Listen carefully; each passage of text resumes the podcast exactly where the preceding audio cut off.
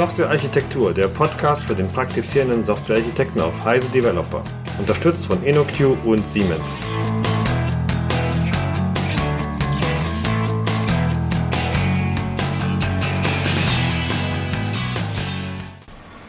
Ja, hallo und herzlich willkommen, liebe Zuhörer, zur heutigen Ausgabe und Episode des Architektur-Podcasts.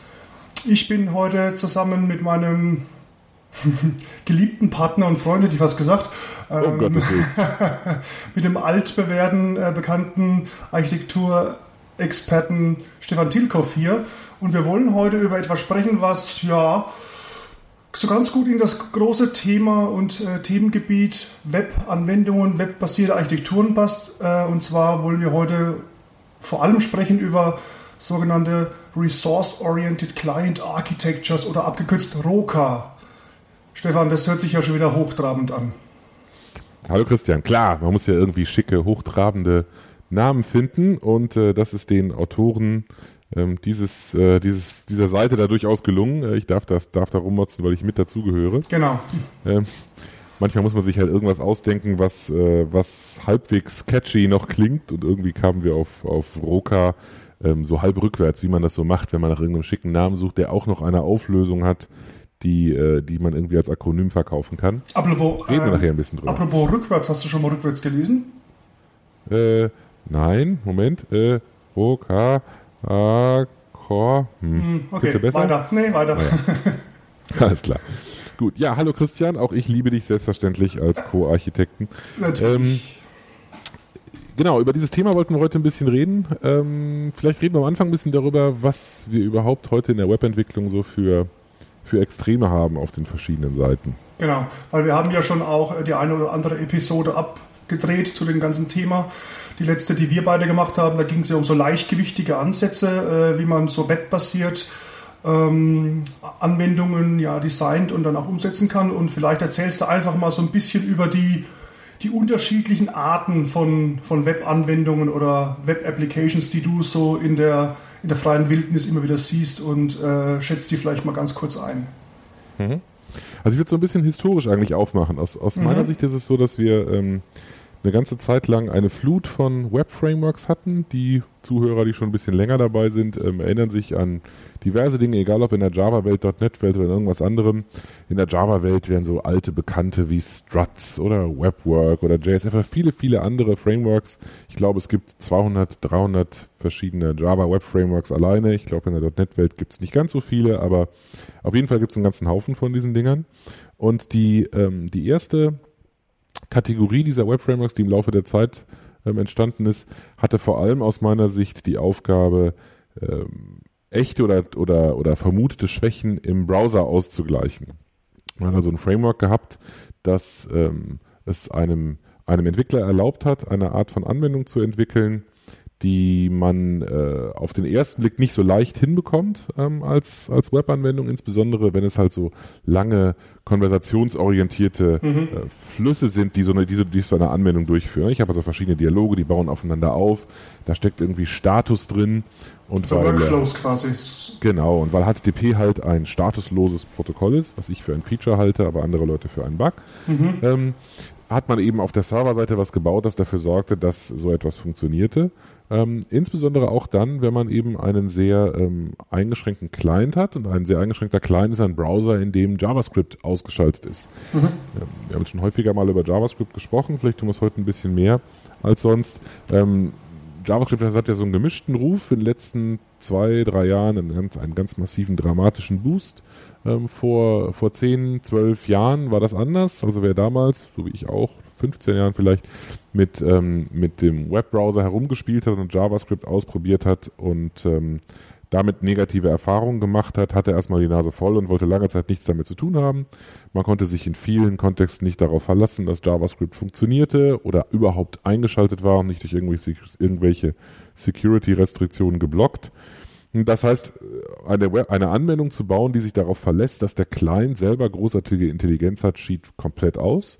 Und dementsprechend ähm, äh, sehe ich darin halt die Wurzel einer ganzen Kategorie von Frameworks, die eben sehr, sehr viel auf dem Server machen, sehr, sehr viel Status unterstützen, Programmiermodell bieten, dass es einem Entwickler leicht macht, äh, genau über, um dieses Problem drumherum zu, zu kommen. Okay, aber es ähm, ist auch oftmals der Grund gewesen für diese serverseitigen äh, Frameworks, also zumindest mal aus der .NET-Welt, die ich natürlich jetzt historisch ein bisschen näher und genauer kenne und die Entwickler, die äh, sich in dieser .NET-Welt ähm, tummeln. Ja, da war eben eine der Maßgaben, äh, die klassischen Windows-Entwickler und Desktop-Entwickler einfach rüberzuziehen in die neue oder damals neue Webwelt, um denen den Umstieg und den Einstieg äh, so einfach wie möglich zu machen und dann natürlich auch die Programmiermodelle so, ja, so ähnlich wie möglich irgendwie ähm, anzubieten, wie sie es eben vom Desktop her und von den, äh, von den klassischen Client-Anwendungen her kannten. Mhm. Äh, halte ich für einen außerordentlich guten Punkt. Lass mich hier eine kleine, kleine Sekunde verschieben. Ich glaube, okay, wir kommen klar. da gleich nochmal drauf. Natürlich. Also das ist ein, ein, eine ganz wesentliche Sache ähm, und ähm, die trägt interessanterweise durch das nächste auch durch. Was, ich, was man jetzt nämlich wahrnimmt, so in den letzten vielleicht zwei Jahren ähm, ist, eine, ist genau dieser massive Boost von JavaScript. JavaScript hat sich deutlich verändert, es ist viel, viel schneller. Es gibt mittlerweile Bibliotheken, die es äh, ähm, sehr, sehr portabel machen. Also ich kann meinen kann JavaScript-Code schreiben, bei dem ich mit sehr großer Wahrscheinlichkeit davon ausgehen kann, dass er in aktuellen Browsern funktioniert, ähm, zumindest wenn es halbwegs moderne Browser sind. Also da gibt es eine echte Renaissance. Niemand hat heute JavaScript ausgeschaltet behaupte ich jetzt mal polemisch, auch nicht ganz richtig, aber äh, zumindest mal die sehr, sehr große Mehrheit, ähm, keine Ahnung, 99,7 Prozent oder so. Also es ist schon, gibt schon eine, gibt schon eine, ähm, eine, durch, eine durchaus äh, nachvollziehbare Haltung, bei der man sagt, wir gehen einfach davon aus, dass JavaScript funktioniert. Und das führt jetzt zu einer anderen Art von, von äh, Web-Anwendungs-Frameworks, die das Ganze im Prinzip auf die Client-Seite verschieben. Also Frameworks, die einen sehr, sehr, sehr, sehr starken JavaScript-Fokus haben, äh, bei dem im Prinzip im Browser eine Applikation läuft, die halt als Runtime-Umgebung die JavaScript-Engine unten drunter hat und die auch wieder, deswegen wollte ich dich gerade kurz bremsen, genau das gleiche macht, die auch wieder äh, sehr, sehr stark äh, ein angenehmes Programmiermodell für den Entwickler unterstützen soll. Aus meiner Sicht sind im Prinzip beides, aus dieser, sind beide Ansätze aus dieser Beziehung her gleich. Früher habe ich es auf dem Server gemacht, machen immer noch sehr, sehr viele Leute. Heute ähm, mache ich es häufig auf dem Client, auch das machen viele Leute. Und natürlich gibt es entsprechende Abstufungen dazwischen. Mhm. Ähm, und aus meiner Sicht, oder muss ich vielleicht gleich kurz auf die Historie, auf die Historie eingehen, aber aus, aus meiner oder unserer Sicht heraus sind ähm, eigentlich beide Extreme nicht das, wofür das Web eigentlich gebaut ist. Das heißt, ich finde einen Ansatz so schlecht wie den anderen. Es ist nicht so, als ob, also ich glaube, es ist kein Geheimnis, dass ich was gegen diese serverseitig aufgeblähten Frameworks habe. Das wird in keiner Seite besser, wenn ich jetzt das serverseitig aufgeblähte Framework gegen ein clientseitig aufgeblähtes Framework eintausche. Ähm, und das ist uns in vielen Diskussionen immer wieder aufgefallen, dass wir, ähm, wenn wir, wenn wir in, in, in Projekten über sowas diskutieren, halt feststellen, okay, es gibt mittlerweile eine andere Haltung zu Webtechnologien. Man akzeptiert, dass man mit JavaScript sehr, sehr viel machen kann. Und auf einmal möchte man viel zu viel damit machen. Okay, äh, mal ganz kurze Frage, um mal noch äh, ein schönes Akronym ins Spiel zu bringen. Du sprichst wahrscheinlich bei dem zweiten Extrem, also wo man alles versucht auf der Client-Seite abzufackeln mit äh, teilweise Massen und Unmassen von JavaScript-Code, sprichst du von diesen Single-Page-Applications, oder? Genau, Single-Page-Applications oder SPAs mhm. sind Applikationen, bei denen im Prinzip ähm, man äh, eine einzige Seite irgendwo abholt. Klar, es liegt der Name schon nahe. Also ich habe mhm. hab eine URI, eine URL ähm, und äh, dort hole ich mir im Prinzip vereinfacht gesagt eine große Menge von JavaScript-Code ab, die dann im Client abläuft. Auch eine interessante, eine interessante Gemeinsamkeit zwischen serverseitigen Frameworks wie zum Beispiel äh, JSF, Java Server Faces und, und clientseitigen Frameworks. Ähm, äh, äh, die, die, die den SPA-Ansatz unterstützen. Ähm, in beiden Fällen hat im Prinzip die URI die Bedeutung, eine Anwendung zu adressieren. Ne? Also die, die URL adressiert eine Anwendung und was danach passiert innerhalb dieser Anwendung ändert nichts an dem, was in meiner Addressbar steht. Und äh, das ist so ein bisschen aus meiner Sicht auch symptomatisch dafür, dass das, was ich adressiere, das, was ich sozusagen transportiere, ist eben eine Applikation.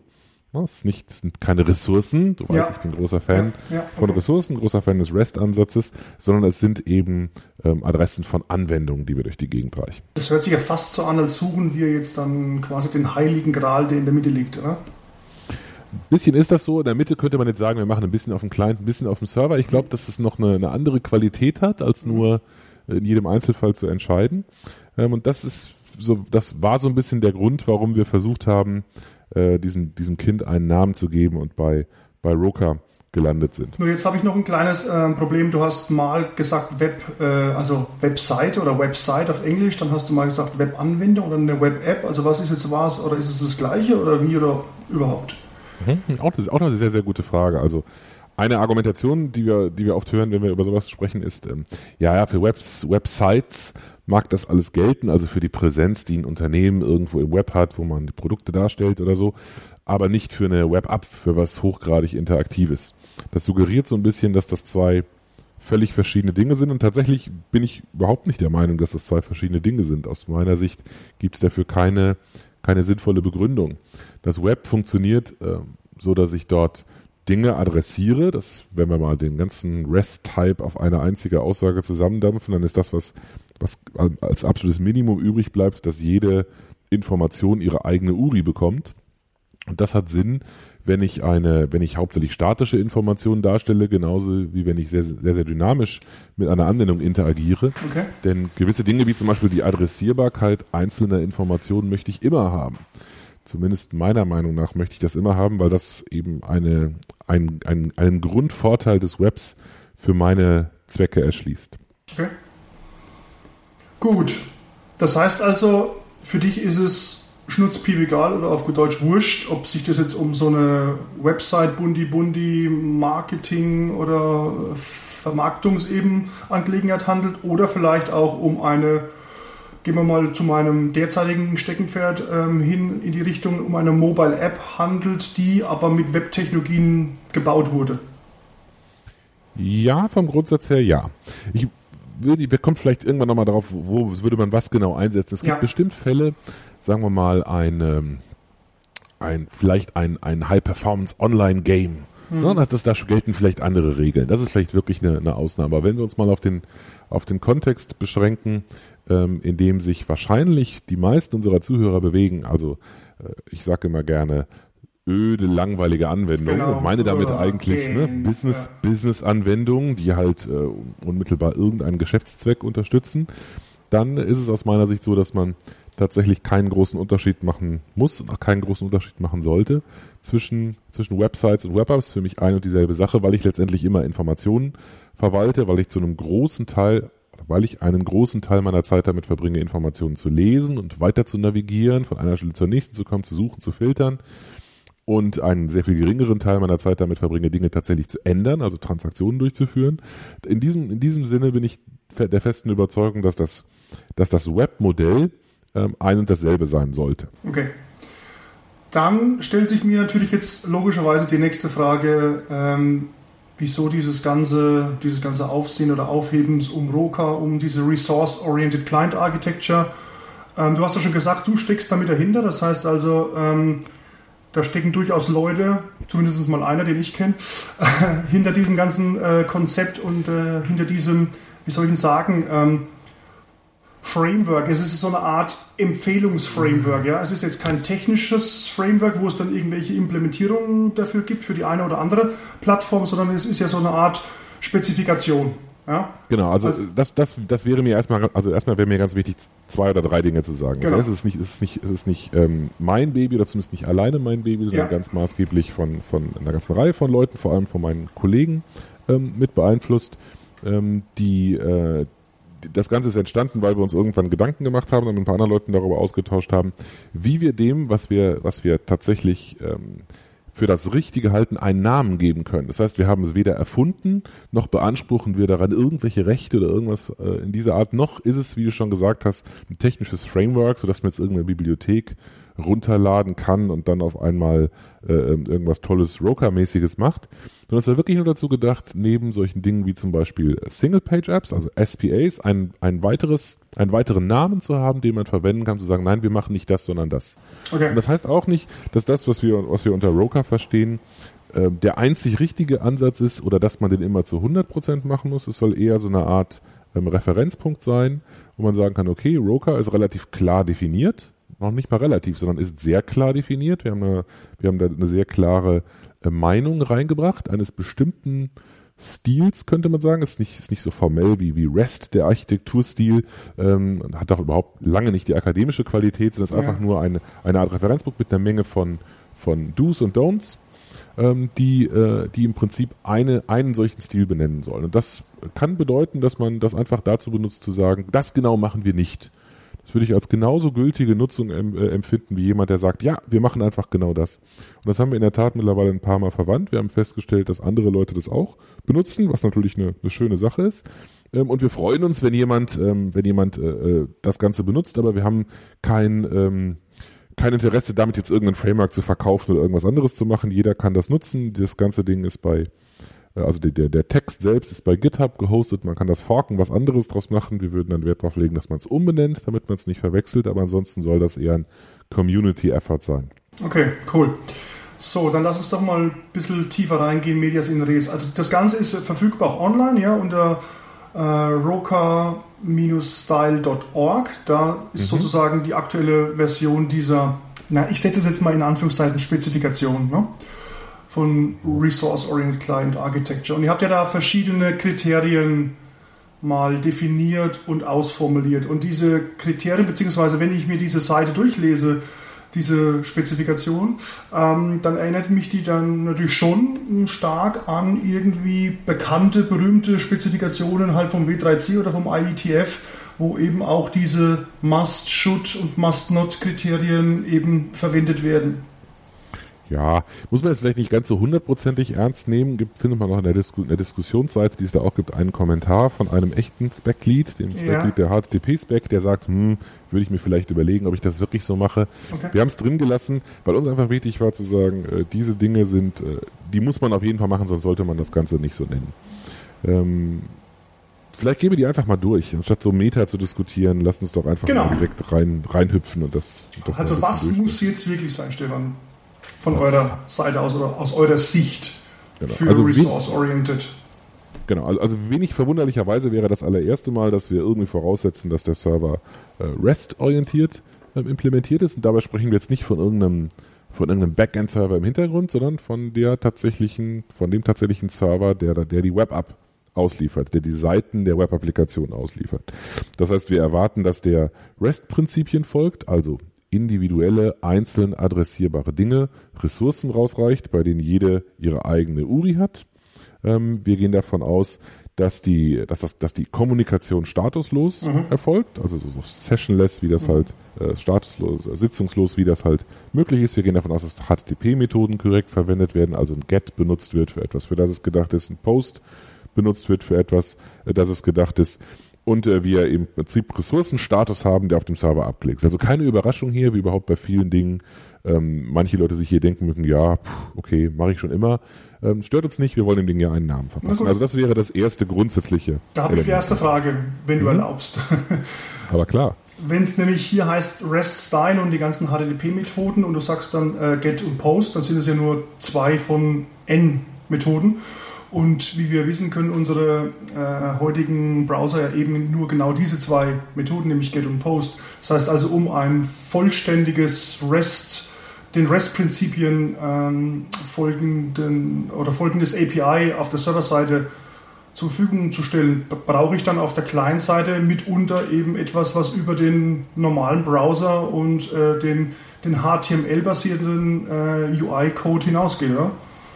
Nee, wir haben es extra so rum formuliert, dass wir gesagt haben, äh, die, die HTTP-Methoden werden, äh, werden nach ihrer Definition verwendet und nicht, mhm. wir haben nicht extra nicht gesagt, es werden alle HTTP-Methoden verwendet, aus genau dem Grund, den du gerade genannt hast. Okay. Also es ist hier sehr klar auf Web, auf, auf heute realisierbare Web-Anwendungen fokussiert und die okay, müssen halt mit der blöden Einschränkung leben, die du gerade genannt hast. Okay. So, wie schaut's aus mit okay. der mit der Logik, mit der Anwendungslogik? Genau, also ist die zweite Sache, die aus unserer Sicht ähm, äh, auch überhaupt nicht selbstverständlich ist. Ähm, wir sehen den, die Applikationslogik, die Geschäftslogik auf dem Server und zwar ähm, ausschließlich auf dem Server. Applikationslogik ist ausschließlich auf dem Server. Äh, umgekehrt folgt daraus natürlich, dass auf dem Client nur reine Präsentationslogik ist. Und der Client schickt dem Server äh, HTTP-Requests, RESTful HTTP-Requests, um mit dieser Geschäftslogik irgendwie zu interagieren ist eine Selbstverständlichkeit bei öffentlichen Web-Apps, weil ich mich natürlich nie darauf verlassen kann, dass der Client irgendwas ähm, korrekt implementiert und nicht von irgendwem äh, modifiziert wurde. Gilt aber letztendlich bei unternehmensinternen Anwendungen genauso. Äh, und positioniert uns ganz klar äh, auf einer an, in einer anderen in, in einem anderen Segment als eben Anwendungen, die, die einen Rich Client haben, der großartig Applikationslogik äh, selber implementieren kann. Da habe ich ein kleines Problem damit. Und zwar, ähm, wenn es, also ich meine, erstens mal ist es immer eine Definitionssache und diskussionswürdig, was ist jetzt Anwendungslogik. Ja, ich meine, da sind die, die Grenzen verschwimmend. Aber wo ich ein Problem damit habe, ist, dass es ausschließlich auf dem Server ist. Was ist denn mit solchen Sachen wie Online-Offline-Funktionalität und ähm, wenn ich eben keine Connectivity habe, also vor allem wieder in Richtung Mobile und Cross-Device schielend. Mhm. Dann machst du keinen Roker. Okay. Was das, in Ordnung sein kann. Das ist eine definitive Aussage. Okay. Das, wie gesagt, ich habe ja gerade extra gesagt, man muss das nicht immer machen, aber ja. wenn man das machen will, dann, dann scheidet das aus. Okay, alles klar. Ähm, das nächste ist, dass wir äh, klar vermeiden wollen und deswegen un praktisch untersagen, dass Applikationslogik oder Funktionalität sowohl auf dem Server als auch auf dem Client gleich implementiert wird. Die ähm, das, was wir sozusagen äh, gelernt haben in der Vergangenheit, ist, dass es extrem schmerzt, wenn man Dinge nachimplementiert. Und ein schönes Beispiel dafür äh, äh sind, sind solche Dinge wie Validierung. Also erstmal mhm. klingt es natürlich sehr, sehr positiv, wenn ich auf dem Client schon validieren kann. Aber ich kann mich auf dem Server sowieso nicht darauf verlassen, dass der Client validiert hat. Und ich sollte, wann immer es möglich ist, äh, versuchen, nicht dasselbe zweimal zu implementieren, ist eine alte Weisheit, weil es halt zwanghaft auseinanderläuft. Außer ich habe vielleicht so eine Art Meta-Modell, aus dem ich dann diese Validierungsregel und ähm, Logik so wie kleinseitig generieren lassen könnte. Genau, also das wäre das, da kommen wir gleich nochmal drauf, auf eine ja. Art und Weise, wie man das Ganze realisieren kann, sodass okay. man trotzdem auf dem Client validieren kann. Das finden wir ja gut. Es ist nicht ja. so, als ob das sinnlos wäre. Im Gegenteil, hat sehr, sehr viel Sinn, das zu machen, aber man kann das auf eine Art und Weise machen, die eben eher deskriptiv ist, anstatt dass man alles nochmal implementiert. Gut. Hat was damit zu tun, welche Rolle wir JavaScript ähm, zusprechen. Das sehen wir auch gleich dann. Das nächste ist, dass wir ähm, grundsätzlich sagen, wir wollen die Logik auf dem Server ähm, auch aus anderen User Agents als dem Browser aufrufen können. Das ist so eine Art Lackmustest, könnte man sagen. Ne? Das ist, wenn ich, wenn ich eine Seite gebaut habe und sozusagen überprüfen will, ob sie diesem Stil entspricht oder nicht, dann ist das ein Kennzeichen. Kann ich sowas wie ein, wie ein Curl mhm. oder ein wget oder solche Kommandozeilenwerkzeuge oder vielleicht irgendwelche Testclients, kann ich die benutzen, um die Logik aufzurufen oder nicht? Okay. Das nächste ist äh, auch immer eine heiße Diskussion. Ähm, Roker macht, eine zwingende Roker-Voraussetzung ist, dass der Server HTML generiert. Klingt für manche Leute vielleicht selbstverständlich, ist es aber heute gar nicht mehr. Es gibt ja eine also Variante. Für, für mich klingt es überhaupt nicht selbstverständlich und nee, widerspricht sich auch für mich teilweise ein bisschen mit dem ersten Punkt. Also mit dem REST-Prinzip. Ja. Genau, deswegen ist das hier auch nicht äh, der REST-Style, von dem wir sprechen, sondern der Roker-Style. Ne? Also ja. REST-mäßig wäre das egal. REST-mäßig könnte ich sagen, ich kann irgendwas machen, irgendwas vom Server schicken. Aber äh, Roker definiert bewusst, dass ich nicht vom Server ähm, äh, zum Beispiel nur JSON schicke und ja. dann im Client JavaScript habe, was das Ganze implementiert, sondern Roker basiert auf serverseitig generiertem HTML und zwar auf semantischem HTML, also strukturiertem, semantischem HTML, das ähm, Informationen kodiert, keine Präsentationslogik. Und die Informationen, die vom Server ähm, zum Client gesandt werden, sind dann eben in einem Hypermedia-Format, was wieder gut zu, zu REST passt. HTML ist eben ein Hypermedia-Format, das bekannteste und wichtigste Hypermedia-Format ohne jetzt vielleicht zu sehr auf Hypermedia rumzureiten, passt das insofern auch wieder ganz gut zum, zum REST-Ansatz. Strukturiertes HTML bedeutet auch, dass da keine Formatierungsinformationen drin sind, sondern die halt extern über CSS dazugepackt werden. Gehört, glaube ich, heute auch zu gutem Stil und passt insofern ähm, auch noch in, diese, in dieses Requirement mit hinein. Okay. Und äh, dann kommen zwei äh, Punkte, die sich auf den Einsatz von JavaScript äh, beziehen. Das erste ist das Konzept von Progressive Enhancement. Ist vielleicht nicht jedem bekannt, ähm, genauso wie sozusagen die Gegenseite, das wäre Graceful Degradation, sind so zwei schicke, schicke äh, Modebegriffe, die so, so neu nicht mehr sind, aber mittlerweile auch eine etablierte Bedeutung haben. Fangen wir vielleicht mit dem an, was wir da nicht sehen. Graceful Degradation würde sozusagen bedeuten, ich baue immer für das tollste, neueste, schickste und überlege mir dann so Fallback-Strategien, genau, ja. wie das auch noch funktioniert, wenn ich eben nicht das toll, wenn ich nicht die neueste Version von Firefox und Safari und, und IE und was weiß ich habe, sondern irgendwie das noch anders hinbekommen muss. Progressive Enhancement dreht das praktisch um und sagt, wir starten bei dem, wo, von dem wir sicher sind, dass es überall funktioniert. Und dann bauen wir langsam andere Dinge obendrauf, die das umso schicker machen, je mehr Funktionalitäten meine Umgebung, je mehr Funktionalität mein, mein Browser hat. Das ist die Idee von, von Progressive Enhancement. Und dazu gehört ein ganz wichtiger Punkt, weswegen wir den extra rausgenommen haben, nämlich der Einsatz von unobtrusive JavaScript. Schräges Wort bedeutet sowas wie, wie ähm, nicht, nicht störend, nicht eindringend. Ähm, also ich, äh, ich versuche in meinem, in meinem, äh, in dem Einsatz meines JavaScripts so äh, vorzugehen, dass das Ganze nicht ähm, mir meinen HTML-Code versaut, also so, so, so unaufdringlich, das, ist, das hat mir gefehlt, unaufdringlich, unaufdringlich wie möglich. Ja, ich versuche sozusagen ähm, so, so zurückhaltend, so dezent wie möglich mit meinem JavaScript umzugehen und das dort so einzusetzen, dass es im Prinzip die Dinge, die schon funktionieren, nochmal ergonomisch aufpeppt. Vielen Leuten ist das nicht bekannt, deswegen lass mich darauf ein bisschen rumreiten. Das, okay. ist, so ein, das ist ein Einsatz von JavaScript, der es mir erlaubt, höchst ähm, interaktive, supermoderne, ähm, Ajax-verseuchte Seiten zu bauen, die trotzdem noch funktionieren, wenn JavaScript ausgeschaltet ist. Und ein Beispiel dafür wäre mein aller, meine allerliebste Integrationstechnologie, die, die, die aus meiner Sicht coolste Integrationstechnologie der Welt mit der losesten denkbaren Kopplung. Und das ist ein Link. Also ein Link, den ich in irgendeiner HTML-Seite unterbringe, ähm, ist für denjenigen, der den Link da einbaut, eine absolut minimale Kopplung an irgendwen anders. Man kennt die, die Adresse dieses Dings, auf das man da verlinkt und das war's. Und wenn ich im Browser draufklicke, dann wird ein Get an diese andere Adresse oder an diese Adresse geschickt und ich bekomme eine Seite aus dieser anderen Anwendung. Das heißt, ich habe zwei User Interfaces aus zwei unterschiedlichen äh, Anwendungen, ganz einfach und ganz lose aneinander gekoppelt, miteinander integriert. Das ist ganz nett hat aber bei modernen Web-Anwendungen so ein bisschen den Nachteil, dass immer wenn ich einem Link folge, halt eine komplett neue Seite aufgebaut wird. Was ich mit unobtrusive JavaScript machen kann, ist, ich kann an diesen Link ein Stück JavaScript-Code dranhängen.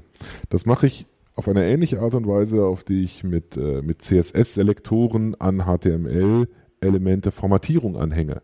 Also ich hänge praktisch mit einem müsste man jetzt Code zeigen, um es besser zu illustrieren, mit einem winzigen Stück Glue-Code hänge ich sozusagen äh, äh an ein Element, das ich per CSS-Selektor selektiere, ein kleines Stück JavaScript-Code und dieses kleine Stück JavaScript-Code baut mir sozusagen im Browser meinen, meinen, meinen HTML-DOM-Tree so um, dass dort, wo ein Link stand, jetzt auf einmal vielleicht direkt der Inhalt eingebettet wird, der mhm. Seite, auf die ich da referenziere.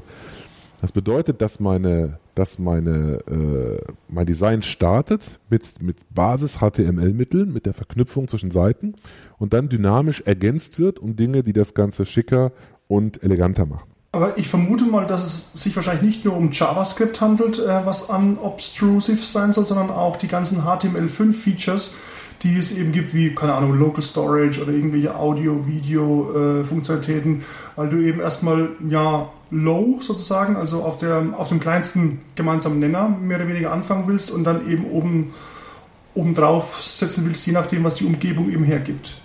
Also da passt eigentlich besser der Begriff Progressive Enhancement, weil die ganzen ähm, HTML5-Features, wie eigentlich alle HTML-Features schon immer, vom Grundsatz her darauf aufsetzen, dass ich auch mit einem alten Browser mir noch eine neuere Seite angucken kann. Ja. Also es gibt immer eine Fallback-Möglichkeit, es gibt klare Regeln, was der Browser mit Element Elementen machen soll, die er nicht kennt und nicht versteht, nämlich sie weitgehend ignorieren.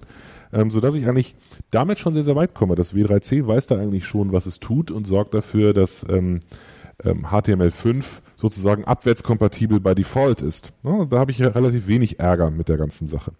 Aber es stimmt schon, je nachdem, ich muss natürlich jetzt, wann immer ich eine Anwendung baue, muss ich wissen, ähm, was sozusagen meine Mindestanforderung ist, weil ich, weil es einfach die Dinge beeinflusst, die ich mache. Es, es, es macht schon das Leben deutlich einfacher, wenn ich sage, ich möchte keinen Internet Explorer 2.0 mehr ähm, unterstützen. Gab es den überhaupt? Den gab es mal, ne? Ja, ja, ja schon mal da ähm, Also sagen wir mal, äh, ich, ich, muss vielleicht, ich muss vielleicht keinen IE6 mehr unterstützen, was ja. eine sehr, sehr realistische Option, eine sehr, sehr realistische Diskussion in vielen Projekten im Moment ist. Ähm, und das macht mir natürlich das Leben einfacher und ich kann, ich kann mehr voraussetzen. Aber rein theoretisch könnte ich natürlich auch das Ganze maximal haben. Und es ist tatsächlich so, dass eine Roker-Website zum Beispiel auch im Links funktioniert. Also mhm. Also Links ist ein, ne, im Prinzip ein Kommando das falsche Wort, ein Terminal, Terminal-basierter Browser. Ähm, Im Prinzip haben, haben wir das oben bei der, bei, der, bei, der, bei der Diskussion weiter oben schon gesagt. Letztendlich soll die Anwendungslogik des Servers auch nutzbar sein, wenn ich nur wget oder curl auf der Kommandozeile habe. Mhm. Ich wollte vielleicht nur noch mal ganz kurz was sagen zu diesem Progressive Enhancement oder zu diesen, im Gegensatz dann zu diesen Fallback-Strategien. Was wir ähm, recht oft machen, ist, dass wir eben in unseren Anwendungen nicht spezifiziert, wie wir was haben wollen, sondern was wir haben wollen an Features, also an Features vom Browser oder am Feature von dem Client, der, der dann eben diese, diese serverseitige Anwendung unterstützt und den clientseitigen Code ausführt. Und da gibt es dann so Bibliotheken wie Modernizer, die dir bestimmt mhm. auch was sagen ähm, wo du dann mhm. einfach ähm, dieses JavaScript ähm, einbettest und inkludierst und dann nur noch sagst, welches Feature du gerne hättest und dieses Modernizer-Skript ähm, dann eben dein DOM so entsprechend anpasst, in welchem Browser und in welcher Umgebung du das dann eben gerade ähm, ausführst und dir dann diese Funktionalität zur Verfügung stellst, äh, stellt, ohne dass du genau weißt, welche technischen Spezifikationen oder Implementierungsdetails dann unten drunter tatsächlich ausgeführt werden. Mhm. Genau, also finde ich, find ich eine gute Strategie. Es gibt, äh, gibt da viele Möglichkeiten, weil natürlich viele Leute gerne diese neuen Features nutzen wollen, ohne dass es in alten Browsern deswegen nicht mehr funktioniert. Und das ist eine schöne Möglichkeit, das Ganze zu machen. Okay, ja. gut. Ähm, das letzte, das letzte Muss-Requirement sozusagen, damit irgendwas dem Roca-Style folgt, ist, dass der JavaScript-Code, ähm, den ich da erzeuge, nicht irgendwie dynamisch äh, auf Basis dessen ähm, zurechtgefummelt wird, was der Client da anfordert. Also JavaScript hat wirklich die Rolle, ähm, äh, äh, weitgehend statisch zu sein. Das muss ich ein bisschen erklären, sonst versteht man das nicht. Also das JavaScript sollte weitgehend statisch sein. Ähm, was dynamisch sein sollte, ist das vom Server generierte HTML. Für diejenigen, die eher Desktop-GUI-Frameworks gewohnt sind, könnte man sich das so vorstellen. Das ist im Prinzip so, als ob es eine Menge von, von äh, optional nutzbaren Komponenten gibt, die in JavaScript geschrieben sind. Sowas würde man zum Beispiel haben mit dem, mit dem größten Teil dessen, was in solchen Frameworks wie jQuery UI drin ist. Ne? In jQuery UI ist nicht alles passend zu diesem Stil, aber vieles. Mhm. Diese Komponenten sind von irgendjemandem, der sich damit auskennt, mal ähm, geschrieben worden. Also zum Beispiel ganz sicher nicht von mir, weil ich alles andere als ein JavaScript-Held bin. Aber jemand, der sich damit auskennt, schreibt eine solche Komponente. Zum Beispiel schreibt er ein Tab-Control. Vielleicht ein Tipp für unsere Leser, nehmen die Shownotes auch auf, sich mal das äh, jQuery UI Tab-Control anzugucken. Ähm, das ist ein Control, das zeigt so eine typische ja, Notebook-artige Seite an. Ne? Kann man sich vorstellen mit so mehreren Tabs, wo ich selektieren kann, von einer Seite auf die nächste gehen kann. Ähm, das ist ein ganz schickes UI-Widget, könnte man sagen.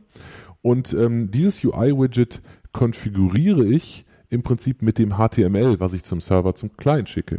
In diesem Fall ist das HTML auf eine bestimmte Art und Weise strukturiert. Es gibt nämlich zuerst ein UL, eine Unordered List, mit einem LI, also einem List-Item-Eintrag für jedes Tab.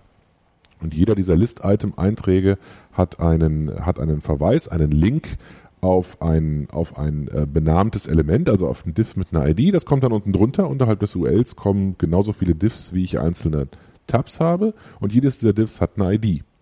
Das heißt, der Markup ist ganz, ganz einfacher, simpler, strukturierter, semantischer HTML Markup, also HTML-Struktur. Ähm, ähm, das schicke ich zum Client und ähm, das Stück JavaScript greift sich sozusagen äh, dieses, äh, dieses Element und baut das Ganze in das schicke Tab-Control um. Die Rolle der, der JavaScript-Features sind also die von optionalen Komponenten und mein Markup ist so ein bisschen wie in einem klassischen, vielleicht in einem XML-getriebenen Desktop-UI-Ansatz, so ein bisschen die von XML-Konfigurationsdateien, in denen ich jetzt meine Controls zusammenknüpfe. Das heißt, mit diesen, mit diesen Muss-Requirements haben wir nicht gesagt, dass alle Websites dieser Welt so gebaut werden müssen, sondern wir haben versucht, eine bestimmte Art und Weise Websites oder Web-Apps zu bauen, ähm, äh, zu spezifizieren. Und dazu gehören diese Dinge zwingend. Also das muss ich machen, wenn ich behaupten möchte, dass meine Seite dem, dem Roca-Stil folgt. Okay, also ich meine, das habe ich jetzt verstanden. Wir haben auch äh, das eine oder andere Pünktchen äh, so leicht kontrovers diskutiert. Ich bin so gut wie mit allem einverstanden.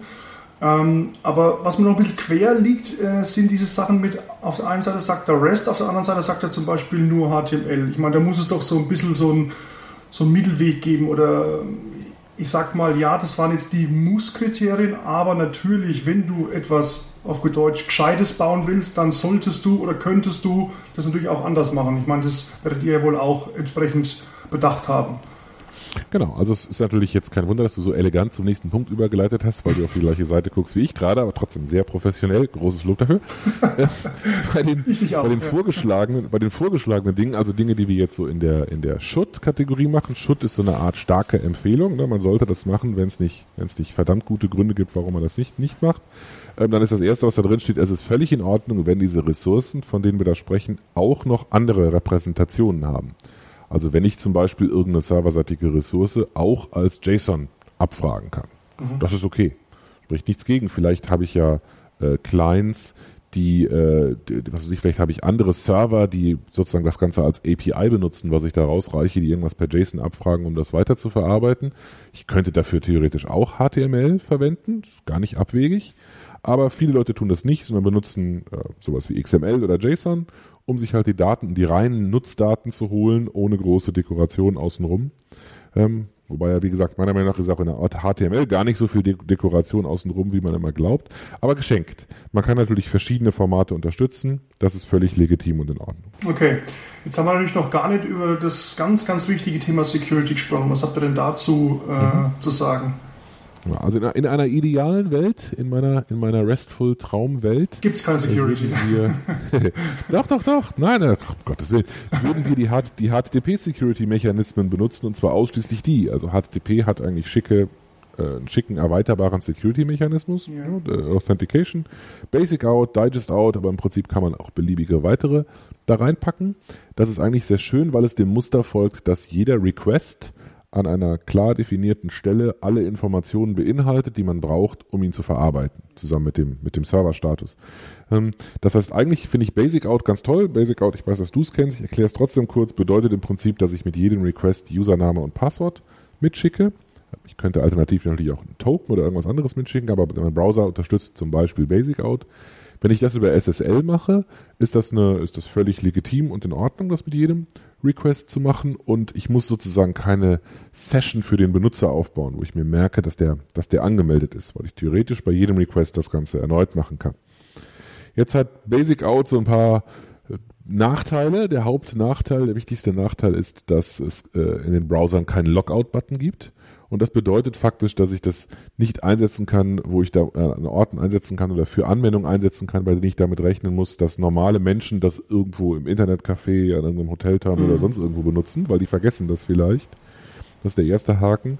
Und Basic Out hat auch den Haken, dass ähm, das halt beim Anmelden diese kleine Browser erzeugte Dialogbox aufpoppt, die ich nicht stylen kann. Also da kann ich keinen haben Sie Ihr Passwort vergessen oder klicken Sie hier, um sich zu registrieren oder kann er irgendwelche Werbung oder sonst irgendwas reinschalten, was es halt für, für praktisch alle äh, äh, öffentlichen Webanwendungen nicht nutzbar macht. Das ist tragisch, das müsste nicht so sein, die Browser könnten anders implementiert sein, nichts mit REST zu tun oder mit HTML oder mit sonst irgendwas, würden die Browser das, was sie als Response zurückbekommen, in HTML einfach rendern, wäre das kein Problem, haben wir aber nicht, die ideale Welt, die ich mir da wünsche, gibt's nicht.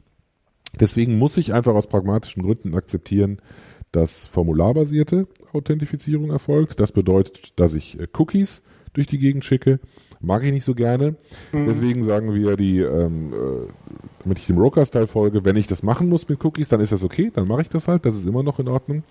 Aber dann bitte auch nur dafür, also Cookies nur dafür, den Authentifizierungs, die Authentifizierungsinformationen durch die Gegend zu schicken.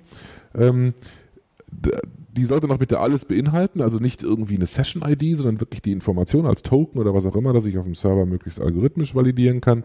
Und vielleicht gibt es auch noch den Zusatznutzen, wenn ich eine öffentliche Seite mache, dass ich so ein User-Tracking auch für nicht angemeldete Benutzer mache. Ähm, aber das sollte es auch sein. Also keine, keinen Session-Status, das wäre Verletzung von REST-Prinzipien. Und wenn, wenn ich kann, sollte ich sowas wie Basic Out benutzen. Wenn ich es halt nicht kann, Cookies und dann aber auch nur dafür. Du hast einen ganz interessanten Punkt angeführt, nämlich Token, also tokenbasierte Authentifizierungsmechanismen. Ich meine, das ist natürlich das, was jetzt momentan vor allem in Unternehmensumgebung immer stärker ähm, aufkommt und teilweise auch propagiert wird. Also diese ganze claims-basierte Identity-Geschichte. Man könnte es ja vielleicht äh, für Roka so ähm, definieren und reduzieren, dass man sagt, ähm, ihr sprecht vielleicht nicht über HTTP Basic Authentication, sondern über HTTP Authorization Header basierte Authentifizierung.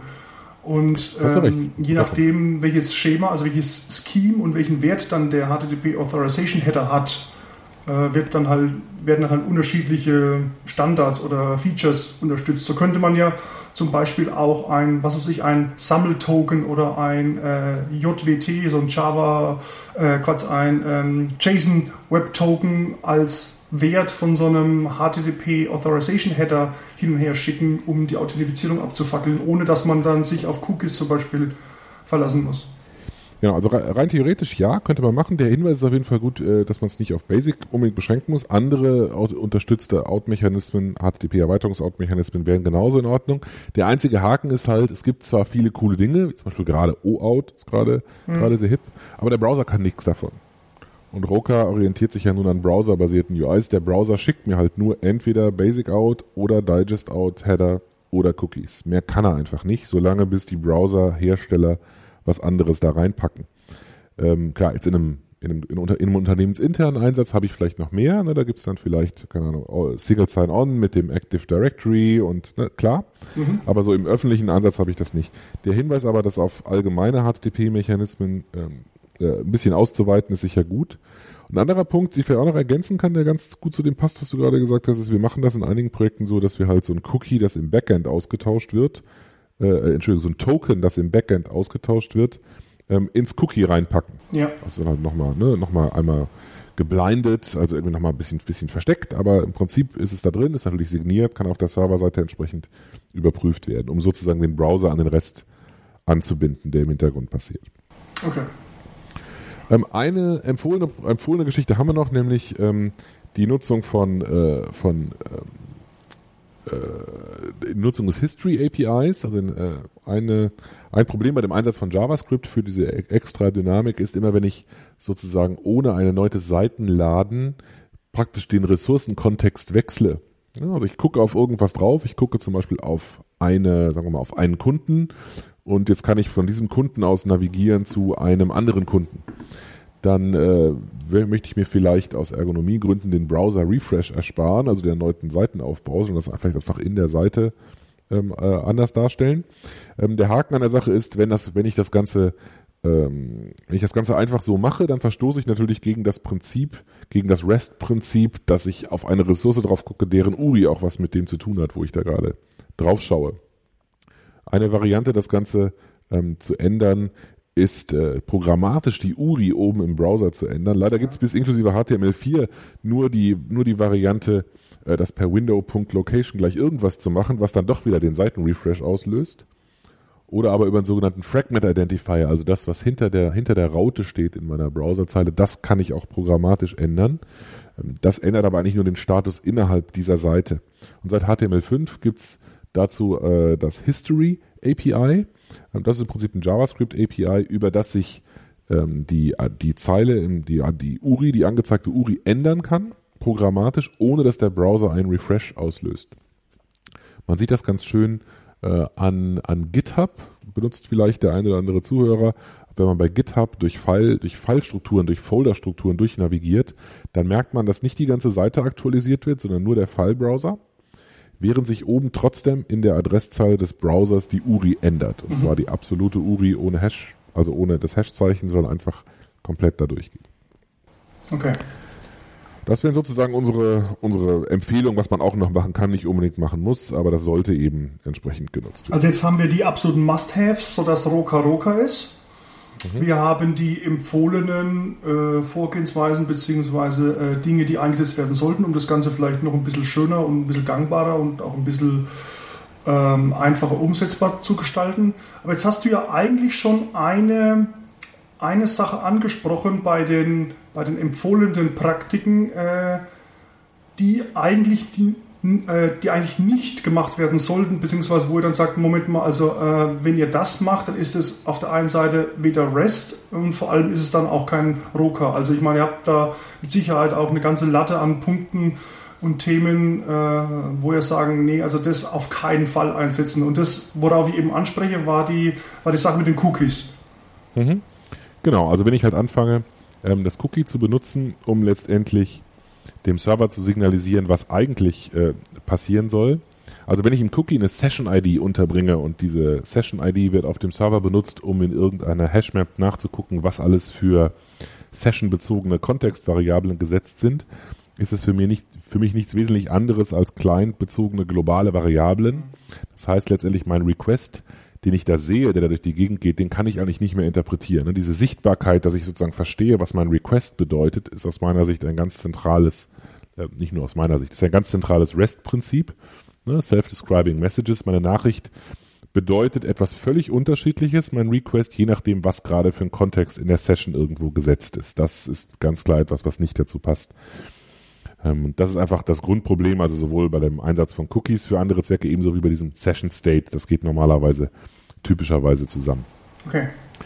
Und das führt zu einer ganzen Reihe von Sachen. Also man kann jetzt die, die Dinge, die wir sozusagen als Charakteristika sehen, an denen man erkennen kann, dass man nicht dem Roker-Style folgt, die haben zum Teil den für uns schönen Effekt, dass sie praktisch jeden nerven, der so eine Anwendung benutzt. Genau. Ähm, ja. Ein Beispiel ist, ähm, mein Back- und mein Forward-Button im Browser funktionieren nicht mehr.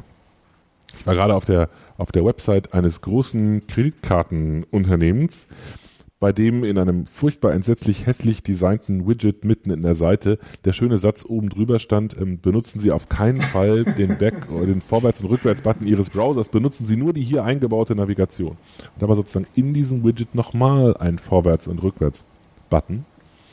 Und das ist einfach, das ist ein Zeichen, dass man was falsch macht. Also man macht etwas auf eine Art und Weise, die nicht zu dem passt, was der Browser außenrum erwartet. Ne, also vorwärts und rückwärts.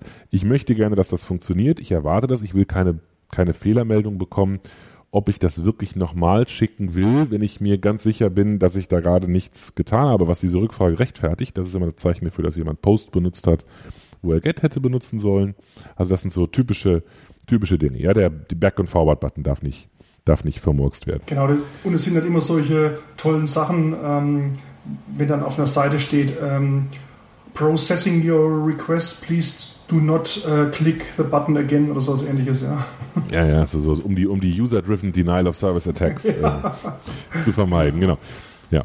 Ähm, also das ist was, ähnlich ist es damit, wenn ich nicht mehr verlinken kann. Meine Hauptkritik ähm, an, an solchen Anwendungen, wie ich sie mit, mit JSF, zumindest mit JSF 1 bauen kann, ebenso wie an vielen dieser Single-Page-Apps ist, ich habe da eine, ähm, ich habe da keine, keine URI, die etwas bedeutet. Also ich gucke auf irgendwas drauf und jetzt setze ich mir einen Bookmark und dann gucke ich am nächsten Tag wieder darauf, indem ich dieses Bookmark, dieses Lesezeichen abrufe und lande nicht wieder dort, weil das Bookmark letztendlich nur die Anwendung identifiziert. Ja.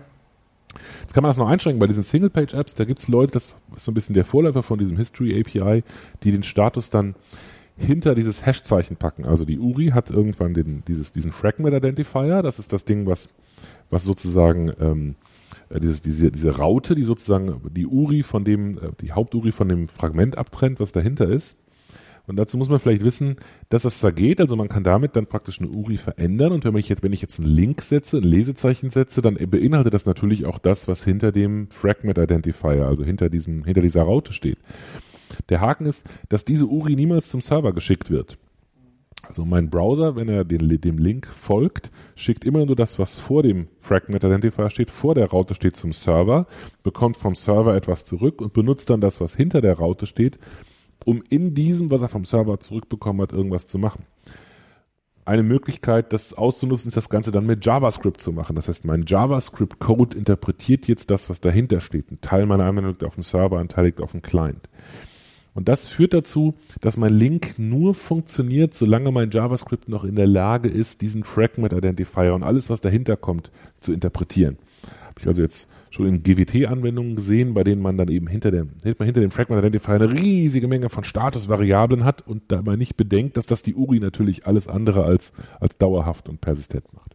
Also ich finde auch diese, den Punkt, den du vorher da angebracht hast, mit der Verlinkbarkeit von, von Informationen einfach das ist einfach ein A und O in der heutigen ähm, webbasierten Welt. Ich sehe es momentan, ja, wir nehmen diese auf zur Zeit von Olympia, London äh, 2012.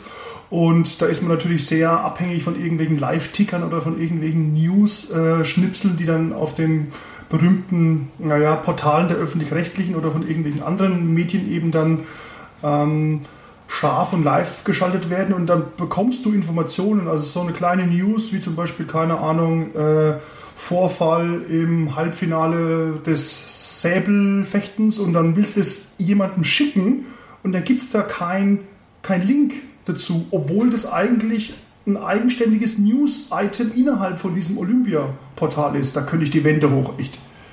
Genau, das macht mich auch ständig wahnsinnig. Und das Schöne ist, es hat nicht nur, das, man kann das, was heißt das Schöne, das, das Dramat, das Drastische ist, dass es nicht nur bei solchen Informationen im öffentlichen Web dazu, bei News oder ähnlichen Sachen, es ist im Unternehmen genau das Gleiche. Ne? Ich möchte mir gerne einen Marker setzen in meinem in meinem, äh, in meinem Kalender, in meiner Kalenderapplikation, der mich nächste Woche Mittwoch daran erinnert, dass ich diesen Kunden anrufen soll. Ich kann aber auf diesen Kunden nicht verlinken, weil es das Konzept von diesem Kunden eben nicht gibt als mhm. verlinkbares Element. Das ist, ist das gleiche, ist einfach eine Verschenk, ein verschenkter Nutzen des größten Netzwerkeffekts der Welt, indem man eben einfach Ressourcen ins firmeninterne oder firmenexterne, firmenübergreifende Web hinein publiziert, die man dann universell adressieren kann. Okay. Ähm, schönes Beispiel, das ist so ähnlich wie das mit dem, mit dem Back- und Forward-Button, ist der, ist der Refresh-Button, ne? F5 oder Command-R, je nach Plattform. Ich erwarte, dass das aktualisiert wird, was ich gerade anschaue. Ähm, und stattdessen bekomme ich die Login-Maske oder die, die Homepage. Ne? Also Login ist ja vielleicht in Ordnung, wenn ich nicht mehr angemeldet bin. Wenn ich danach wieder zu dem zurück geredirected werde, bei dem ich gerade stand, ist aber völlig daneben, wenn ich einfach wieder auf der Homepage lande und meinen kompletten Kontext verliere und wieder erneut aufbauen muss. Stefan, geredirected nominiere dich für das Unwort des Jahres. Entschuldigung. Ähm, umgeleitet, wenn ich dann umgeleitet werde. Verzeihung.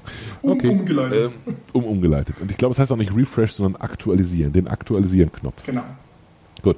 Ähm, auch Zeichen dafür aus meiner Sicht ähm, ist, wenn ich, ähm, das ich auch, sieht man auch häufiger bei Seiten, die man besucht, die, wenn man mit einer langsameren Verbindung unterwegs ist. Also wenn man zum Beispiel mit einem mit einem Telefon äh, im Internet angeb angebunden ist, dann, ähm, dann merkt man, dass einige Seiten zuerst die Dekoration schicken und dann den eigentlichen Inhalt.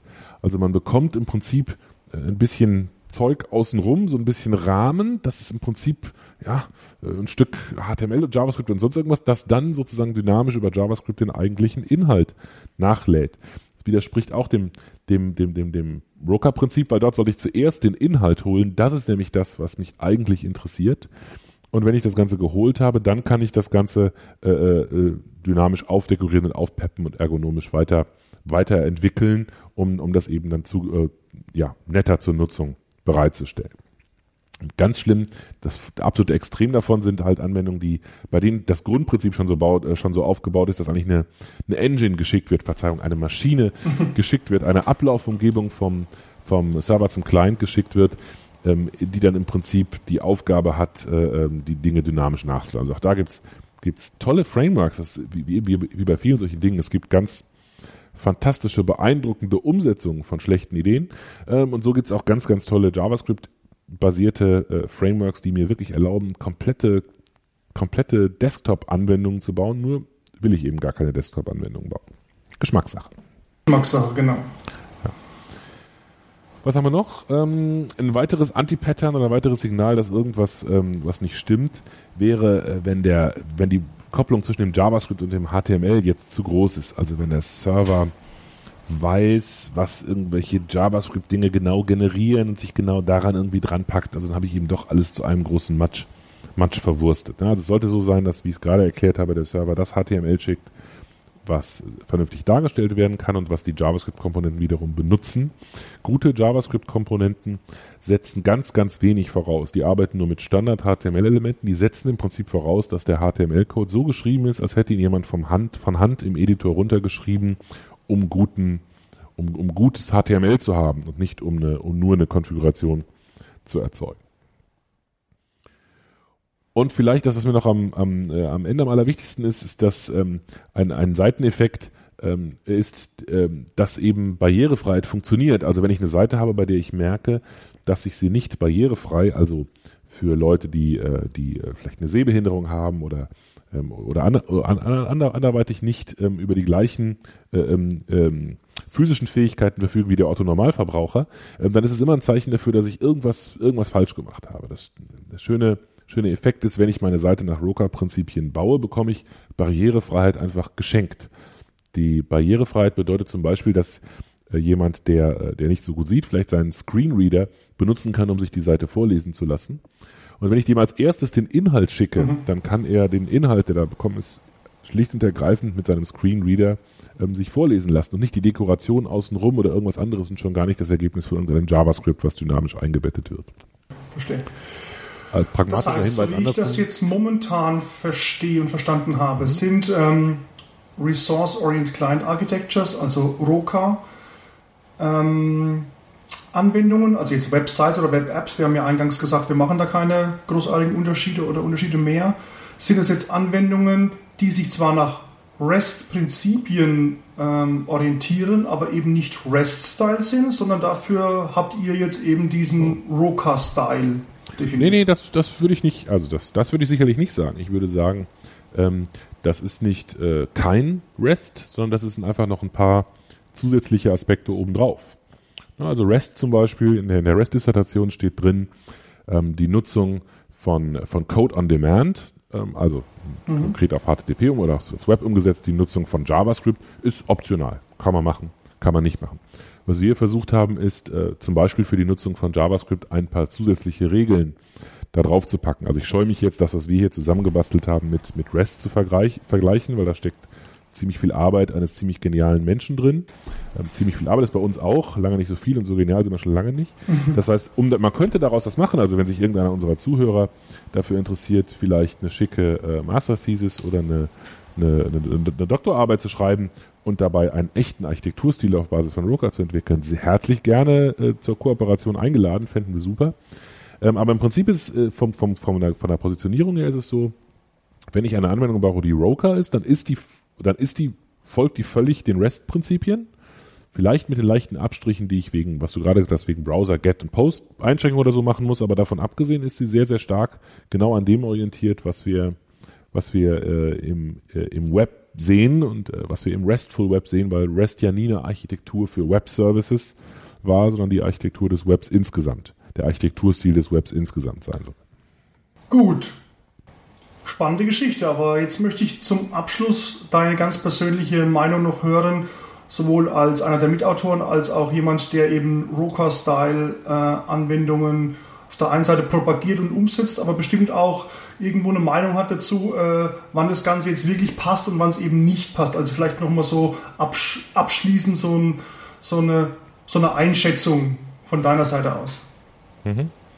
Also ich denke, dass es, ähm, dass es, also auch völlig vorhersehbar, dass ich das denke, dass es für einen sehr, sehr großen Anteil, für 80 Prozent der typischen Business-Anwendungen passt, eben genau sowas zu machen. Ich glaube, dass man da großen Mehrwert rauszieht und dass man davon sehr, sehr stark profitieren kann.